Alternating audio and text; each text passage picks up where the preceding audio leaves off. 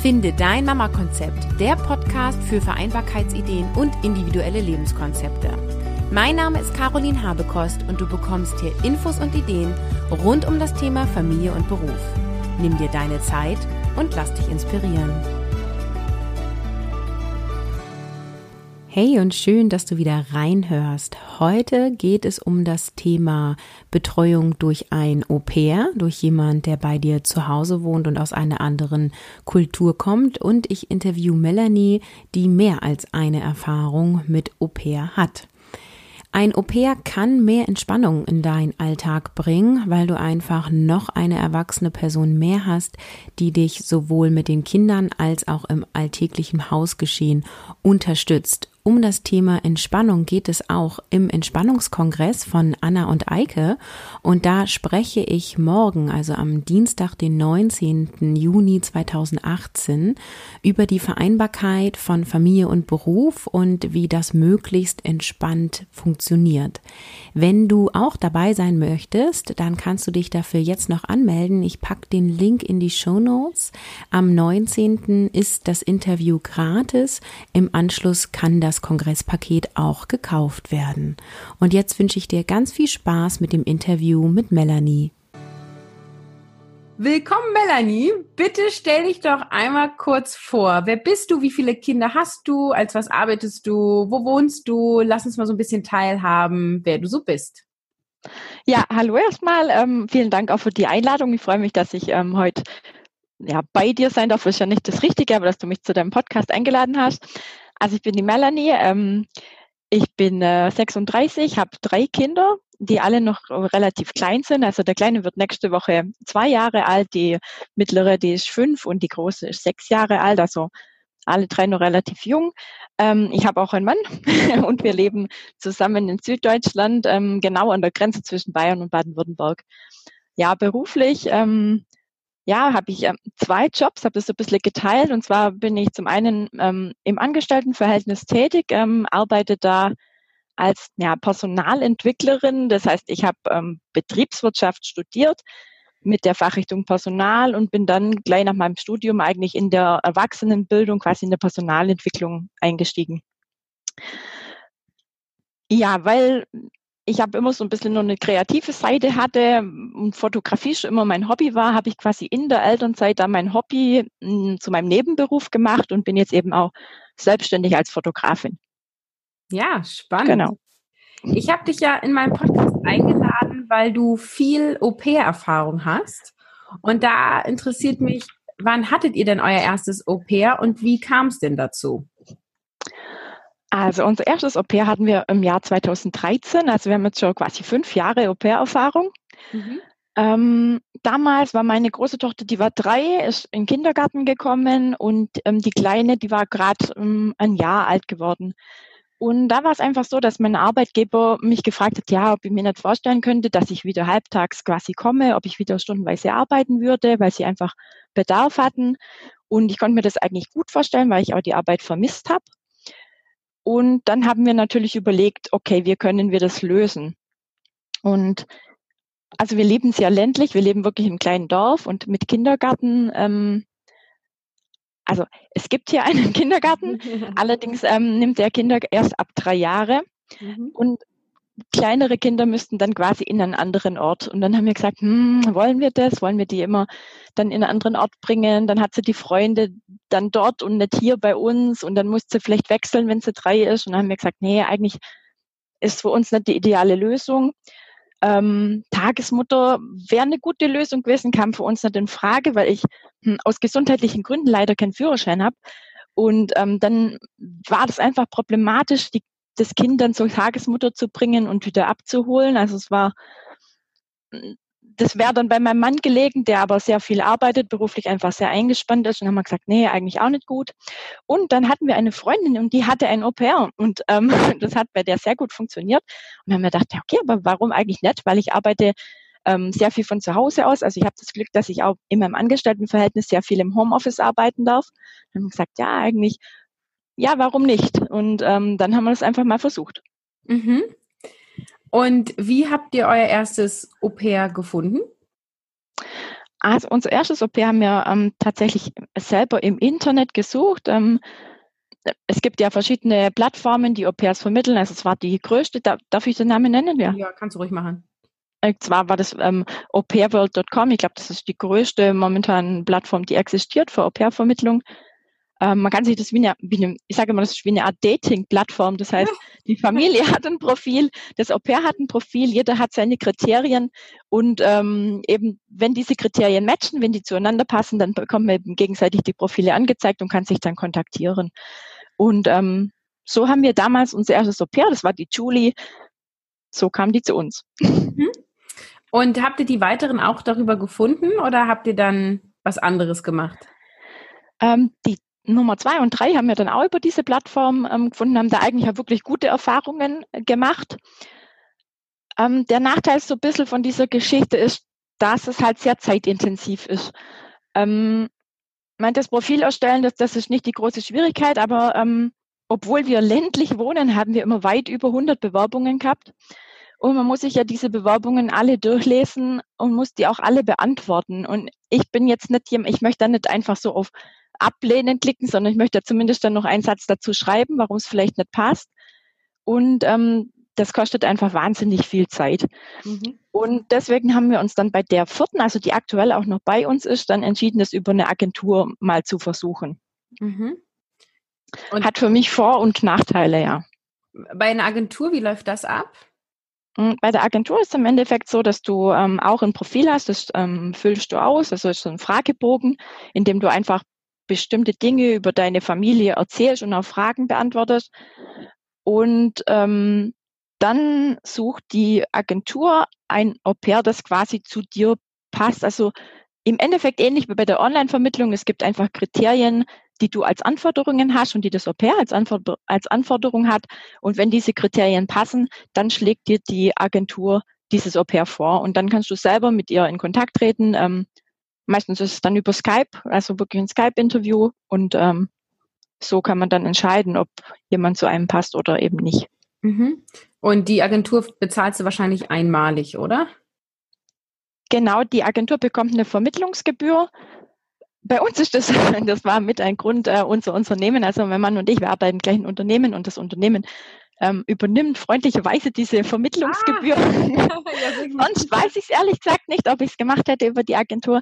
Aber so haben wir gesagt, naja gut, wir haben kein Risiko, versuchen wir es einfach mal. Ja, cool. Ähm, ja, wie gesagt, beides hat Vor- und Nachteile. Also über die Agentur natürlich, man hat viel, viel weniger Arbeit. Ähm, wenn man selber sucht, hat man halt eine größere Auswahl. Mhm. Okay. Und wenn was mit dem Au-pair nicht passt und du hast eine Agentur, ist die dann auch zuständig oder vermitteln die nur?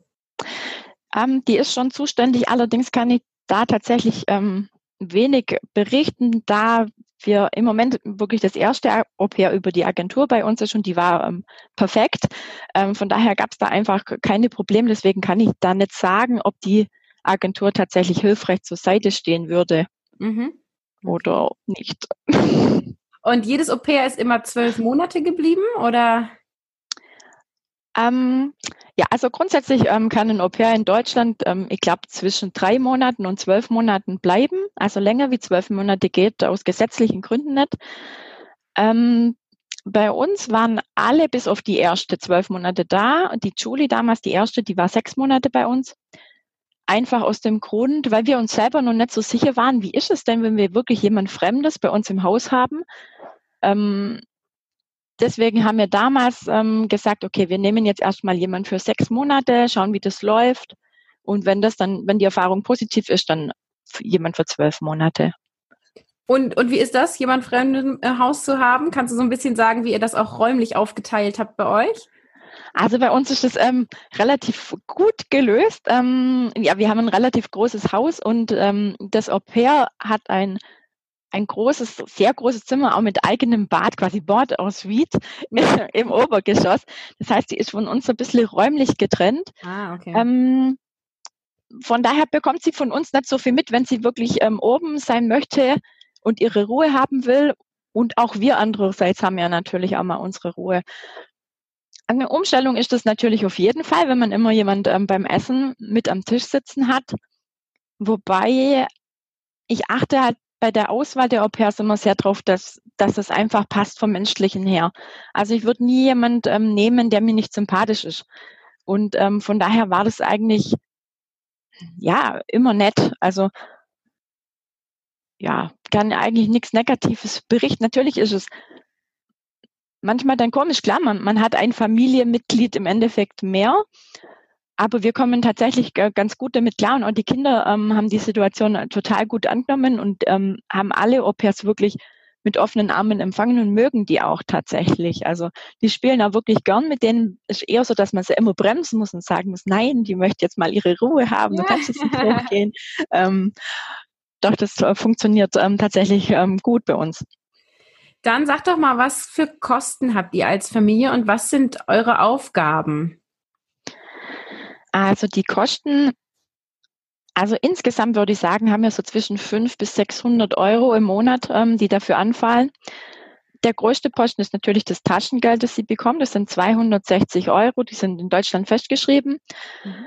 Ähm, zusätzlich bekommt sie 50 Euro im Monat ähm, Zuschuss zu einem Sprachkurs. Mhm. Dann übernehmen wir sie äh, übernehmen wir für sie natürlich eine Versicherung. Also das ist eine Mischung aus Krankenversicherung und Haftpflichtversicherung. Ähm, die liegt so bei circa 40 Euro im Monat. Dann ist natürlich Mobilität ein Thema. Hm, ich glaube, äh, viele Familien übernehmen auch zum Beispiel Bus- und Bahntickets. Bei uns ist es so, dass es leider relativ schwierig ist, mit dem Bus äh, sehr flexibel zu sein. Das heißt, unser Au pair hat tatsächlich ähm, ein eigenes Auto. Also sie hat tatsächlich ein Au-pair-Auto. Das ist quasi unser, unser altes, ähm, unser altes Auto und das darf sie auch zur freien Verfügung ähm, nutzen, also auch in ihrer Freizeit ähm, und bekommt da ähm, eben noch einen Betrag an Benzingeld dazu. Mhm. Und dann ähm, natürlich ähm, Kost und Logis hat sie natürlich frei. Das heißt, äh, Lebensmittel, Getränke, Wasser, Strom ähm, kommt natürlich auch noch dazu. Und seid ihr auch zuständig, sie zu integrieren sozusagen? Also ich glaube, da haben Familien sehr unterschiedliche Ansichten. Grundsätzlich ist ja der Au-pair-Gedanke schon, dass sie ein Familienmitglied, na, sie oder er, also es gibt ja auch männliche Au-pairs, also dass das Au-pair ein Familienmitglied auf Zeit sein sollte und natürlich ähm, sollte dann ähm, das Au-pair auch integriert werden in die Familie. Das heißt, sie soll auch an Festen dabei sein, ähm, Traditionen erleben, mit zu Ausflüge genommen werden. Ähm, und mir ist das auch tatsächlich sehr wichtig. Also ich möchte auch, dass sie mit uns gemeinsam was erlebt und wir planen auch wirklich Ausflüge dann im Endeffekt nur für sie, wo wir sagen, okay, wir gehen jetzt mal in eine Stadt, mit drei Kindern in der Stadt, das wirst du vielleicht selber wissen, ist manchmal nicht so spaßig, mit drei Kindern eine, Stadtbesichtigung zu machen. Aber das sind dann einfach Dinge, wo wir sagen, ja, aber ich möchte ja, dass sie ein bisschen was sieht von Deutschland. Und gerade am Anfang, ähm, wenn die Mädels dann und Jungs hier noch keine Freunde haben, tun sie sich ja auch schwer, möchten trotzdem was sehen. Und dann sehe ich das schon, so dass die Familie ein bisschen verpflichtet ist, einfach ja, was mit denen zu unternehmen und die auch eigentlich aktiv zu integrieren in die Familie. Mhm. Dann erzähl doch mal, wie so eine typische Woche bei euch aussieht. Also wer betreut wann die Kinder, wer kocht Essen, wie sind so die Arbeitszeiten, dass wir mal so einen Einblick bekommen.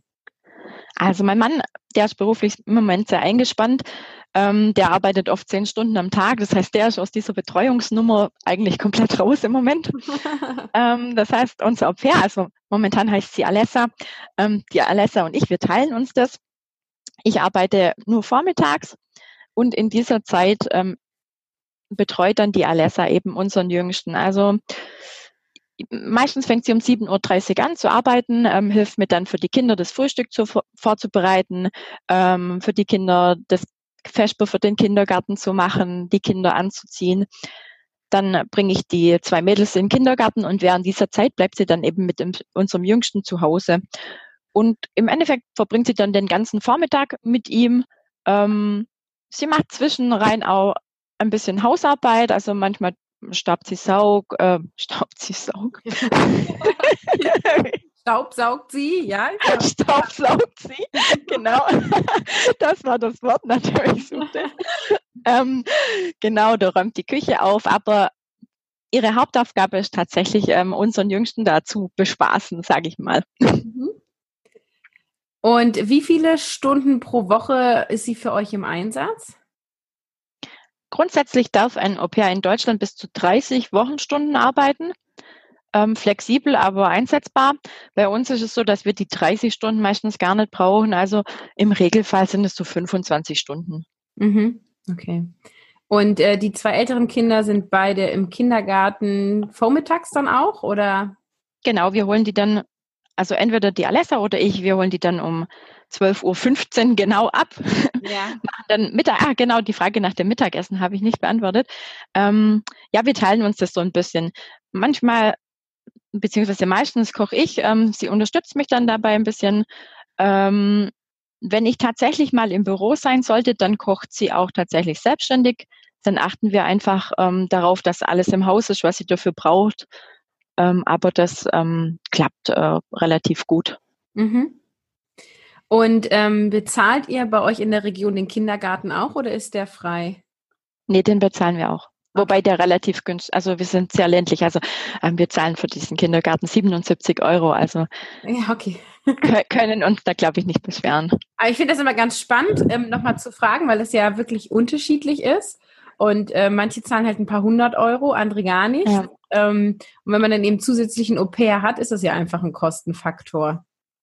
Das ist richtig. Ähm, für uns äh, ist es trotzdem eigentlich eine günstigere Alternative. Optional, also wir hätten einen Betriebskindergarten, wir arbeiten in relativ großen Unternehmen. Ähm, das hat einen eigenen Kindergarten. Da hätte aber der äh, Kindergartenplatz tatsächlich 360 Euro gekostet für ein Kind. Mhm. Und von daher ist das Au pair für uns wirklich die wesentlich günstigere Lösung. Ja, spannend. Wo, wobei ähm, wir eigentlich, also die Kosten waren bei uns nicht der ausschlaggebende Punkt. Es ging tatsächlich ähm, darum, dass das Kind zu Hause bleiben kann, dass ich möglichst viel Zeit da mit dem Kind haben kann und einfach auch die Flexibilität mhm. zu haben. Mhm. Ähm, sie passt bestimmt auch mal abends auf, wenn ihr weg wollt, oder? Jetzt habe ich dich leider akustisch nicht verstanden. Ja, ich sage, sie passt bestimmt auch abends mal auf, wenn ihr weg wollt, oder? Genau, im Prinzip ähm, kann man diese 30 ähm, Stunden flexibel einteilen. Im Regelfall arbeitet sie tatsächlich vormittags, aber wenn ich jetzt zum Beispiel mal nachmittags doch ein Fotoshooting habe oder einmal ähm, am Nachmittag ähm, ins Büro muss, dann kann ich sie natürlich fragen ähm, und ähm, meistens sagen die Mädels auch nicht nein. Also das ist ja so ein Geben und Nehmen. Bei uns bekommen die zum Beispiel das ganze Wochenende frei, meistens zweieinhalb Tage am Stück. Ähm, deswegen sind die äh, da relativ dankbar und springen dann auch ein, wenn ich mal ein Problem habe. Mhm. Das klingt ja alles total vorteilig und ideal. Was sind denn so Herausforderungen gewesen oder vielleicht auch Nachteile, die so ein Au-pair mit sich bringt? Also in der Tat ähm, gibt es sogar sehr viele Herausforderungen. also die erste Herausforderung ist erstmal ein geeignetes Au-pair zu finden gerade, also wir, wir leben, wie gesagt, sehr ländlich und äh, da ist es gar nicht so einfach, weil die meisten Mädels wollen in die Stadt einfach, die wollen in die Großstadt. Ähm, und Land ist dann nicht so, ja, nicht so angesagt. das heißt, ähm, da hat man einfach dann schon mal viel weniger Bewerberinnen und hat dann vielleicht auch schlechtere Bewerberinnen wie die, die in Berlin wohnen. Mhm. Ähm, und da ist wirklich, also das größte Problem ist die Sprache, weil ja, wie, wer lernt im Deutsch, wer lernt im Ausland Deutsch? Ja, das, das sind dann die, die wo vielleicht schon geplant haben, ähm, mal nach Deutschland zu gehen. Ähm, ansonsten, ja, ist Deutsch, glaube nicht die attraktivste, attraktivste Sprache einfach. Ähm, das heißt, oft haben diese, die Bewerberinnen beziehungsweise die Au-pairs, wenn sie hierher kommen, wirklich nur das Basisniveau, also A1. Ähm, also Sprach, weiß nicht, Sprachkenntnisse werden ja so eingeteilt in, in in sechs äh, Levels, ähm, sage ich mal A1 bis C2. C2 ist quasi der Muttersprachler, A1 ist quasi wirklich Basis. Mhm. Ähm, und die Voraussetzung für das Visum ähm, ist nur A1. Das heißt, sie kommen hierher und denken aber, sie können schon relativ gut äh, äh Deutsch, weil sie haben ja dieses Zertifikat A1 bekommen. Aber im Endeffekt ist es halt nicht viel mehr wie Hallo, wie geht's? Mein Name ist, ich bin. 23 Jahre alt. Und da ist die Sprache erstmal die größte Herausforderung, weil die Mädels dann halt spätestens nach zwei Tagen merken, oh, ich verstehe hier gar nichts ähm, und dann ähm, relativ schnell frustriert sein können. Aus welchen Ländern hattet ihr denn jetzt Au pairs? wir sind sehr Südamerika-lastig. Ähm, unsere erste, die Julie, die war, ähm, die war äh, aus Amerika, also aus USA. Aber ein Glücksgriff. Also ähm, amerikanische Au pairs in Deutschland sind tatsächlich eher selten. Was auch damit zusammenhängt, dass Deutschland ähm, im internationalen Vergleich sehr wenig Taschengeld bezahlt. Also unsere europäischen Nachbarn bezahlen da zum Teil deutlich mehr und sind damit natürlich attraktiver für Au pairs. Mhm. Ähm, genau, die war aus Colorado ähm, und alle unsere Nachfolgenden waren Südamerikanerinnen, ähm, Kolumbien, dann Venezuela, dann Brasilien und jetzt die nächste wird wieder Kolumbien sein. Ah, okay. Das heißt, ihr habt bald einen Wechsel. Genau, wir haben ähm, in zwei Wochen sogar einen Wechsel, also ganz spannend jetzt für uns, ja. Okay, und ist das dann wirklich so, an einem Tag fliegt die eine und zwei Tage später kommt die andere? Äh, Im Idealfall wäre es so, ähm, im Moment ist es leider ein bisschen schwierig, weil unsere neue noch kein Visum hat. Ah, okay. Ähm, bei ihr hat sich einfach dieser ähm, Sprachtest, also sie benötigen ja diesen Sprachtest, um das Visum zu beantragen und der hat sich verschoben und ähm, sie hatte jetzt zwar schon den Termin bei der Botschaft, aber muss diesen Sprachtest noch nachreichen und das Ganze erst am 11. Februar. Das heißt, wir zittern im Moment so ein bisschen, okay. ähm, wann das denn alles klappt. Dann drücken wir die Daumen. Danke. Ähm, ja, gibt es noch irgendwas, was du für alle Familien, die überlegen, ein Au pair zu nutzen, ähm, was du denen so mitgeben möchtest? Also grundsätzlich muss ich sagen, es ist eine gute Lösung, ähm, wenn man wirklich eine flexible Kinderbetreuung braucht.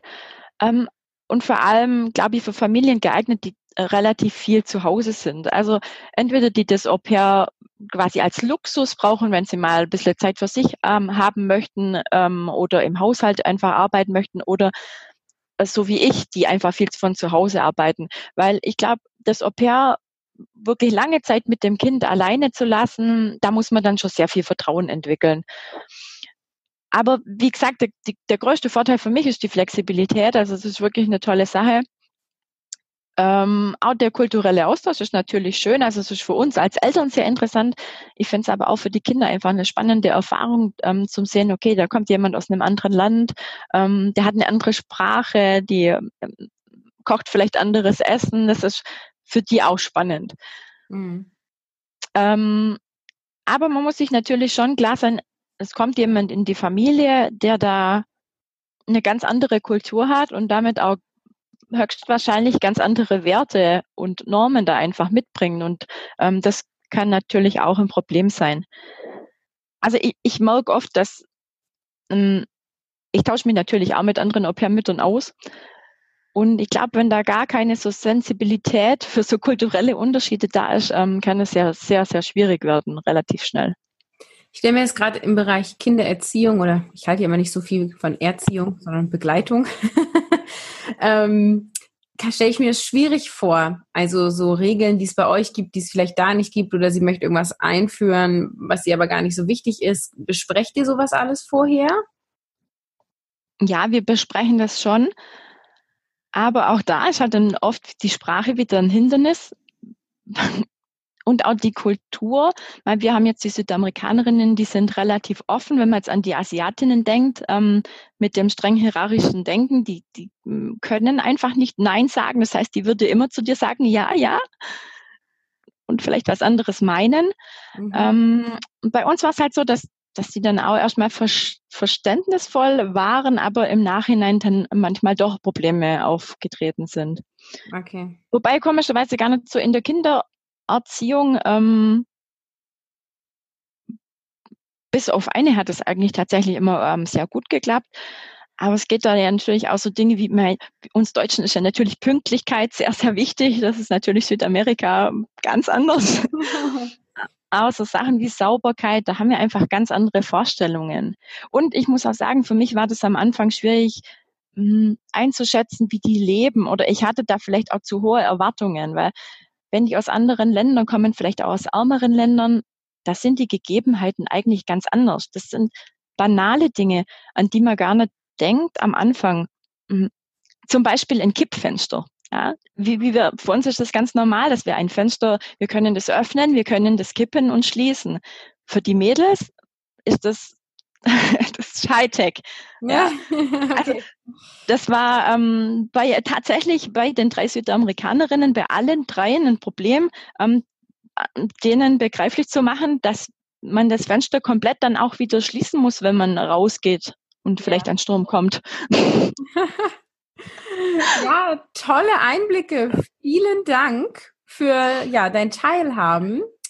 Und dann drücke ich dir die Daumen, dass ihr weiterhin so positive Erfahrungen macht. Ja, danke schön. Dankeschön. Jetzt hoffen wir erstmal, dass die pünktlich kommt, unsere neue. Und ja, ja schauen wir mal, wie es weitergeht. Bleibt spannend. das glaube ich auch. Vielen Dank und tschüss. Also, danke schön. Tschüss. Wenn du auch Erfahrungen mit Au-pairs hast, dann melde dich gerne bei mir unter kontakt.carolinhabekost.de und berichte mir, welche Erfahrungen dies waren. Ich bin immer interessiert, welche Möglichkeiten es zur Vereinfachung von Vereinbarkeit von Familie und Beruf gibt und so bin ich interessiert an Betreuungsmöglichkeiten und welche Erfahrungen Mamas damit gemacht haben. Und zum Schluss nochmal die Erinnerung, wenn du beim Entspannungskongress gratis dabei sein möchtest, dann klicke auf den Link in den Show Notes und melde dich jetzt an. Ganz viel Spaß und ich sage Tschüss, bis zum nächsten Mal.